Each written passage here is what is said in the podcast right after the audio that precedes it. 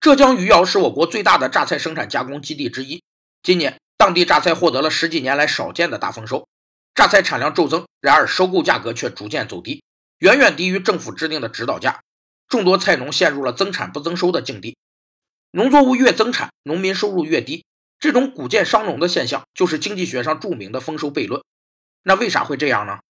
就单一农产品而言，年景越好，经济品种越好，每个农民的收入也就越高。因而，提高农作物产量是每个农民的必然选择。